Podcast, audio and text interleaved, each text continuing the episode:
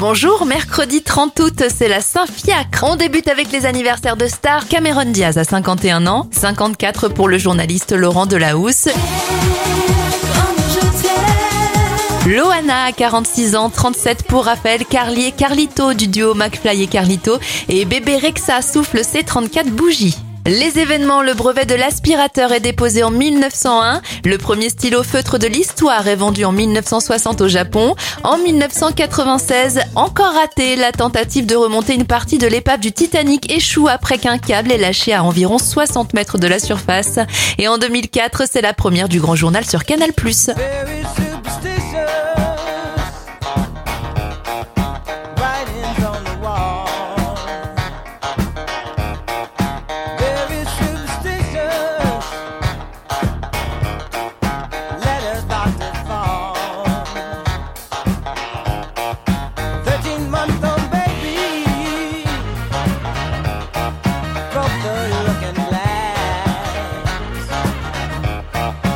heavenly